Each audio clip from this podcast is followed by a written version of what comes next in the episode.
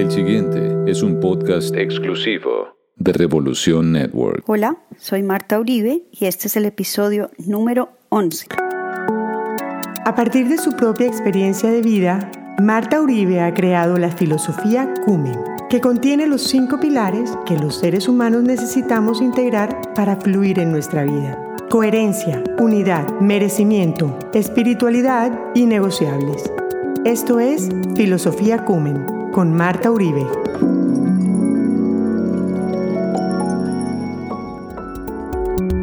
En este episodio quiero hablarles de uno de los cinco pilares de, de mi filosofía Cumen, que es la M de merecimiento. Y es como nosotros somos nuestros propios limitantes en nuestra vida. Espero lo disfruten.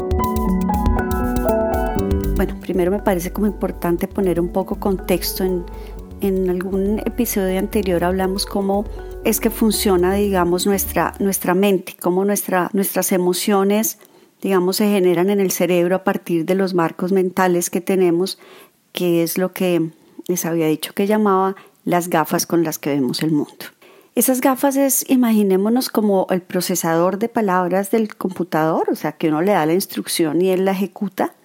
Entonces igual, ahí está como toda la información que nosotros tenemos. Y hoy quiero hablarles específicamente con un ejemplo propio. Y es esa programación que tenemos, lo más importante, y recuerden que cuando hablamos de las emociones hice ese mismo énfasis, es que no está ni bien ni mal como las emociones, no están no son ni buenas ni malas, las emociones sencillamente son. La pregunta es si son útiles o no en el momento en que se presentan y cómo hacemos conciencia de eso. Entonces lo mismo pasa con nuestras creencias, con ese procesador que tenemos, con esas gafas con las que vemos el mundo, que son precisamente donde está la programación de qué nos sentimos merecedores y de qué no, donde está lo que finalmente hace que nosotros actuemos de una manera o de otra y nuestros pensamientos, acordémonos también cuando hablamos de los cinco cuerpos, el cuerpo mental, que es donde pues está nuestra mente, la mente viene a crear, ese es el, el propósito realmente de la mente. Una persona que tiene eh, muerte cerebral no está en capacidad de crear nada, está vivo pero no está en capacidad de crear nada. Todo lo que se crea tuvo siempre un inicio en lo inmaterial, es decir, fue a partir de un pensamiento que se creó, desde una silla hasta la rueda. primero alguien lo pensó y esa idea que es inmaterial finalmente fue lo que le permitió poder ejecutarla y poder sacar adelante. Entonces lo mismo pasa con las creencias que tenemos en el cerebro, en nuestro cerebro que se ha venido creando. Lo más importante de entender en esto, y lo van a, digamos, lo van a poder evidenciar ahora en el ejemplo que les voy a dar, es que esas creencias, vuelvo a lo mismo, no están ni bien ni mal, fueron muy útiles y siguen estando ahí. Pero puede que para el momento de vida que estamos viviendo ya no sean tan útiles. Entonces, como el cerebro piensa en términos de blanco o negro y funciona además por hábitos, entonces programar eso es muy difícil porque normalmente lo que hacemos es querer hacer lo opuesto cuando sentimos que esto ya no es útil. Y aquí se trata es de, de, de buscar las tonalidades de gris. Bien, quiero entrar ya como, como en el ejemplo a ver si esto les permite eh, tenerlo un poco más claro. En mi casa, cuando yo era chiquita, mi papá le iba muy bien y digamos que éramos niños privilegiados en términos de que en esa época en que yo, pues no sé, tendría que ser a siete, ocho años, nueve, no sé, digamos no había muchas posibilidades como hay hoy, pero en esa época en mi casa hacíamos unos viajes, íbamos de vacaciones a Hawái, a San Francisco, a México, o sea, eso era algo que en esa época, pues imagínense hace cuántos años estoy hablando, digamos, eso no era común, lo cual está muy bien, y está perfecto, o sea, lo podíamos hacer sin ningún problema, producto de un trabajo maravilloso que hacía mi papá. Y un hombre trabajador estudioso y bueno, y todas las cualidades que él tiene. Pero mi mamá siempre nos decía antes de entrar al colegio, nos decía a mis hijos, a mi hermano y a mí, cuando en el colegio les pregunten dónde estuvieron de vacaciones, ustedes no vayan a decir que fueron a Hawái, a México, a Acapulco, Los Ángeles. Ustedes digan que estuvieron en Melgar, porque la gente que no tiene las mismas posibilidades de ustedes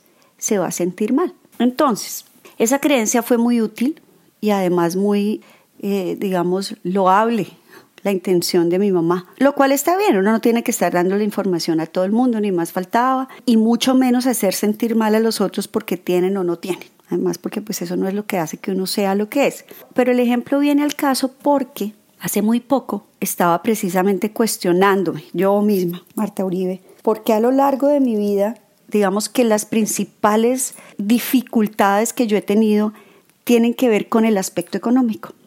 Recuerden que yo les hablaba del colegio de la vida, de las materias, que en ese momento cada uno debía como revisar en todas las materias de la vida, pues en cuál no estaba funcionando bien como para empezar a cuestionarnos qué es lo que pasa. Entonces yo juiciosa hice la tarea, que además sobre todo lo que yo hablo aquí, pues es que ya he hecho la tarea y lo he vivido y estoy también en mis procesos. Entonces me acordé de eso que les acabo de contar, eso era algo que yo tenía como, como guardado. Y esa creencia ha sido muy útil para mí para, digamos, no hablar de cosas que no toque hablar. Yo no estoy hablando eh, de plata con todo el mundo, de hecho me parece incómodo, mucho menos en frente de personas que en teoría no tienen los mismos medios. Digamos que eso ha servido para fortalecer que eso no me hace que yo sea la persona que soy, tener o no tener.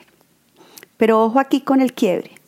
Cuando empiezo a hacer el análisis y recuerdo que eso era lo que nos decía mi mamá, y empiezo a analizar mis comportamientos, es como si esa creencia también me estuviera diciendo, usted no puede tener nada o si tiene, va a hacer sentir mal a los demás. ¿Me entienden lo que quiero decir? O sea, mi cerebro se quedó ahí programado. Entonces, ¿qué me pasa a mí? Y les voy a contar aquí honestamente. Por decir algo, si yo me quiero ir a comprar una cartera campeona, yo la miro y pienso, uy, no, no, mejor no mejor no porque, porque hay gente que no tiene y eso está muy costoso, entonces mejor no. Entonces, siempre hay una creencia que me dice, ojo, ojo porque si usted tiene, va a hacer sentir mal a los demás. Entonces, si bien esa creencia fue muy útil para mí durante muchos años, está en un blanco o en un negro. Entonces necesito empezar a tener tonalidades de gris. Voy a poner un ejemplo de la tonalidad de gris que estoy tratando de empezar como a, integrar a mi mente y es producto de mi trabajo, el dinero que recibo producto de mi trabajo, me permite darme gusto también, porque me lo merezco, porque he trabajado para eso, ¿sí? Porque me gusta, porque está bien hacerlo porque a partir del trabajo que hago me merezco recibir ese dinero y merezco hacer lo que yo considero bien con ese dinero. Ojo, sin hacerle daño a nadie, por supuesto. Ahí viene la otra parte de la creencia, la parte valiosa que hoy en día es útil para mí. Porque no se trata de, de la creencia opuesta, se trata de buscar qué es útil y qué no. Entonces me empiezo como a encontrarme a mí misma y darme cuenta que yo tengo unos discursos súper bien montados. Entonces, por ejemplo, yo me voy de viaje con mi familia y a mí la gente me dice, ay, qué delicia, se va. Y yo empiezo a dar explicaciones, no, sí, pero conseguimos un plan baratísimo y además eh, llevamos dos años pagándolo. Y realmente la gente no me está preguntando y ni le importa. Pero mi cabeza está todo el tiempo programada para decir, pilas, Marta, porque la gente se va a sentir mal si ellos no pueden tener la misma posibilidad. ¿Me entienden lo que quiero decir? Cuando nosotros somos nuestro propio ¿cómo llamarlo? Nuestra propia limitante, nuestro propio bloqueo por la programación que tenemos. Se trata de que con este ejemplo que les acabo de dar, entre cuál era la creencia que fue muy valiosa, pero también hoy, por qué está siendo un quiebre para mí misma y también cómo encontrar como un punto intermedio en el cual estoy empezando a trabajar. Porque yo les voy a decir algo, a mí alguien me dice, no sé, Marta, esos zapatos están divinos y yo les digo baratísimos, los conseguía no sé cuánto como queriéndole decir, no crea que yo gasto más de lo que es. Y la verdad, ¿qué importa cuánto me costó? Si finalmente no le estoy debiendo nada a nadie, lo trabajé, me lo merezco y me gustaron. ¿Me entienden lo que les quiero decir? Entonces, se trata de que busquemos cuáles son como esos puntos grises que nos permiten tomar lo que sigue siendo útil de esa creencia, pero reprogramarla de manera positiva que me permita poder fluir en el área que no estoy pudiendo fluir. Entonces, bueno, ya en un episodio anterior les había dicho, revisen, revisen en este colegio de la vida en qué materia uh, están como raspando o van rajadísimos y traten de identificar qué era lo que realmente escuchaban cuando estaban chiquitos, como en mi caso, como que vino a mi mente como, oh my God, esto era lo que mi mamá me decía. sobre ese tema. En mi caso es sobre el tema económico. El de ustedes puede ser, no sé, el tema familiar, el tema de pareja, el tema de trabajo, no tengo ni idea. ¿Qué era lo que escuchaban?